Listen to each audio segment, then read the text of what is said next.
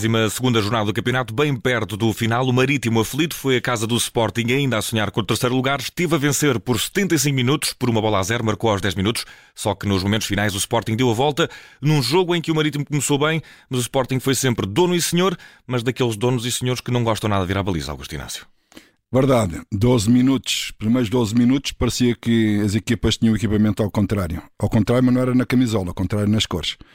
Uh, Viu-se o Marítimo uh, a pressionar o Sporting no seu meio campo, um Sporting a defender com 11 jogadores atrás da linha da bola no seu meio campo e a não conseguir se ir a jogar e o Marítimo a tomar conta completamente do jogo, a procurar o golo, a tentar fazer com que o Sporting pudesse eh, cometer aqui ou lá algum erro e acabou por cometê-lo. Uh, Coates que realmente queria sair a jogar, perdeu a bola, uh, passe uh, de salvo erro de, de, um jogador do Marítimo depois para o Vitor, para o Vitor Costa e o Vitor Costa com remate com o pé esquerdo uh, conseguiu marcar um golo e foi a partir daí que o Sporting acordou. Acordou aí e o Sporting tentou então chegar mais depressa à baliza do, do adversário, mas principalmente através da, da, das alas, jogo interior pouco ou nada foi eficaz, um, a equipa não conseguiu criar oportunidades e praticamente o Sporting foi dono da bola, sim senhor, mas o Marítimo com uma excelente organização defensiva, com o Zinadine uh, como capitão a ser o expoente máximo dessa linha defensiva,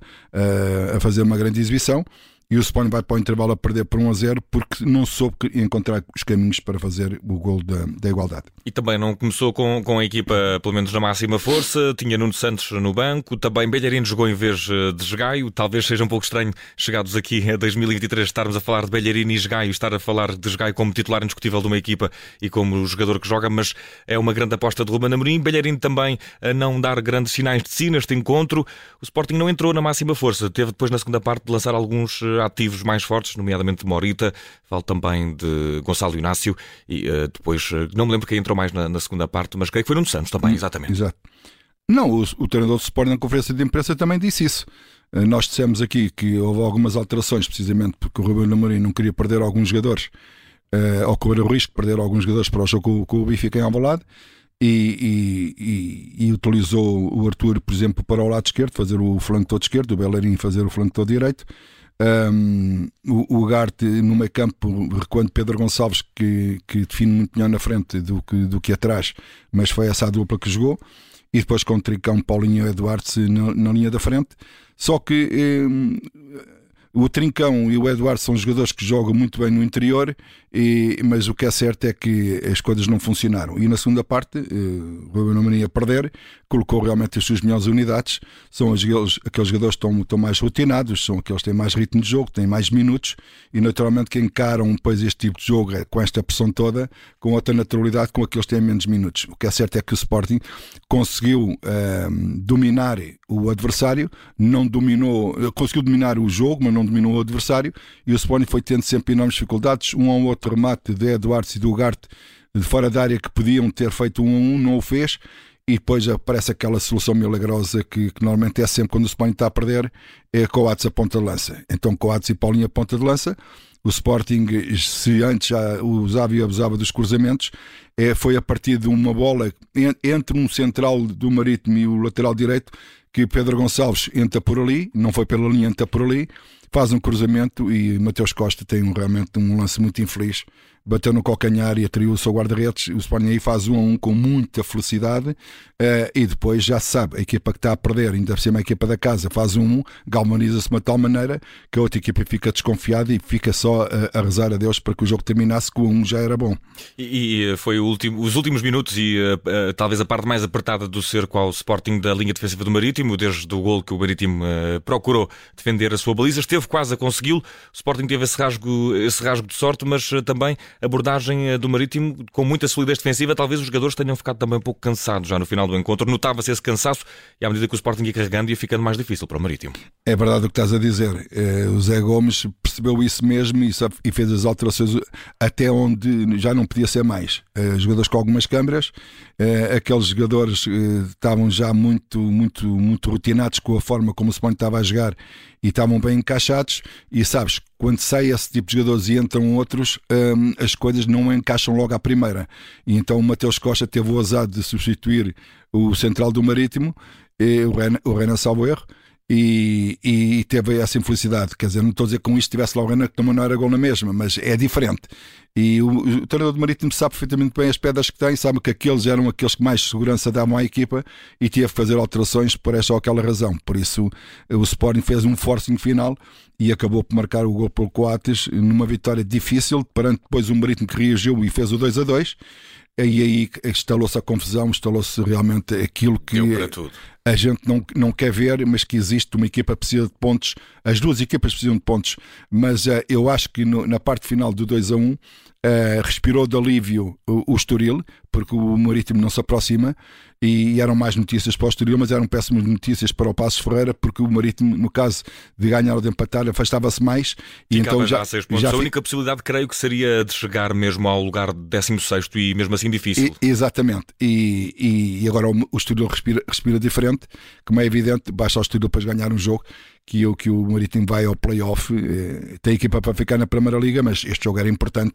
Mas o, o, o Marítimo, enfim, com aquela ansiedade também do ponto, eh, tentou jogar tudo aí, mas eh, já sabe, ou muitas vezes isso acontece, a equipa que defende, defende, defende, defende, defende, depois acaba depois por sofrer. E conseguiu marcar esse tal segundo golo, que acabou por ser anulado, não foi inicialmente porque houve um árbitro, um dos árbitros assistentes levantou a bandeirola, os jogadores do Sporting pararam, os jogadores do Marítimo continuaram, uma enorme confusão houve gol do Marítimo, foi assinalado, mas depois o vídeo-árbitro chamar o árbitro para que tudo se resolvesse. No intermédio, ah, uma reunião de condomínio das mais violentas que eu já vi este campeonato e também das mais alargadas, com expulsões para o Sporting, que não vai ter guarda-redes e Adan ah, no próximo jogo, mas também com ah, muita confusão à saída do banco, uma situação que nunca tínhamos visto, que terminou também com Paulinho na baliza, o ponta-lança do Sporting equipado à baliza, porque o Sporting já tinha esgotado as, as, as substituições. substituições. Augusto Inácio, alguma vez passaste por alguma coisa semelhante? Não, mas já fui... De ter muitas histórias. Não, eu já fui fiscal de linha. Vê lá, e era jogador de suporte. Imagina só, esta é que ninguém, ninguém sonhava. Mas uh, deixa-me dizer que isto é, é um, assunto claro para o, para o, Pedro Henriques, mas eu diria que o grande culpado desta confusão toda na parte final é realmente a equipa de arbitragem, porque o fiscal de linha assinalou a falta e o Arto não, não, não aderiu, deixou seguir o jogo, depois é o golo e depois é aquela confusão toda, depois vai ao VAR e depois do VAR é que anulou o golo. Quer dizer, realmente estas confusões todas era, era simples de ser abafada se realmente o Arto respeitasse a sinalética do, do, do, do fiscal de linha, do, do, do Arto auxiliar. Não fez isso, levou a sua avante, mas depois deu essa confusão toda, deu cartões amarelos que nunca mais acabou. E o Adam foi aquele que, também com a sua experiência, não pode entrar nesse jogo de palavras com o árbitro, eh, porque já levou um primeiro amarelo e não pode, de forma alguma, eh, até porque é um dos capitães da equipa, eh, de, de, de insinuar-se de novo ao árbitro, ao ponto deste, com razão ou sem razão, dar-lhe o segundo amarelo que o põe de fora do jogo, do jogo com o Benfica. Por isso, não devia de acontecer isto, mas acontece, e quando estas coisas acontecem, pede-se àqueles jogadores mais experientes que tenham mais calma e que saibam hum, conviver com o momento. E uh, resta saber o que é que neste encontro em Alvalade, 32 jornada, muito sofrido, quer para Marítimo, que acabou por perder os três pontos, quer para Sporting, que teve de lutar muito para os conquistar. O que é que foi o pior? Talvez esta situação? Algum sítio, algum ponto específico desta situação, Augusto Inácio? Olha, são duas. Os primeiros 12 minutos do Sporting foram realmente muito fracos.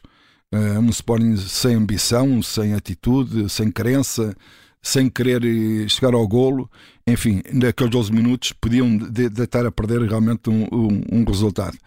E depois a parte final do, do, do, do, jogo é aquilo que nós não queremos ver, é aquilo que, que, é um espetáculo que a gente costuma dizer e apelidar à Sul-Americana. Nós, não estamos, nós não estamos no Sul da América, nós estamos na Europa. Estamos no Sul da Europa, e, também e, não. e às vezes. Em leitude, é muito às, ve, às vezes a gente costuma dizer para desculparmos. E também é, somos é, é o sangue latino, é o sangue latino, é o sangue latino, mas o que é certo é que se viu ali coisas que a levar à letra, se calhar é, havia o tipo de cartões também para, para, para dar, não só aqueles amarelos.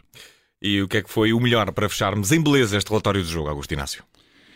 É difícil dizer o que é o melhor. É dizer que o Sporting acreditou sempre que podia ganhar, é dizer que o Marítimo acreditou sempre que podia não perder. Uh, olha, o, o melhor uh, eu vou dizer que é o, é o grande capitão do Marítimo, grande exemplo, grande jogo que fez. Uh, é realmente um, um exemplo daquilo que deve ser realmente um capitão que é galvanizar a sua equipa para o melhor resultado e estar ali a morrer pela sua camisola. E se me permites, Augusto Inácio, para fecharmos este relatório de jogo, Paulinho foi à baliza. Muitas vezes queixam os adeptos que eles não marcam gols. Agora, uma coisa é certa: sofrer não sofreu. Isso é verdade. Parabéns ao Paulinho, que deve ser aquele, aquele ponta de lança que foi à baliza e não sofreu nenhum gol. Grande exibição que fez o Paulinho guarda-redes. Augusto Inácio, um abraço, bom descanso. Um abraço, obrigado.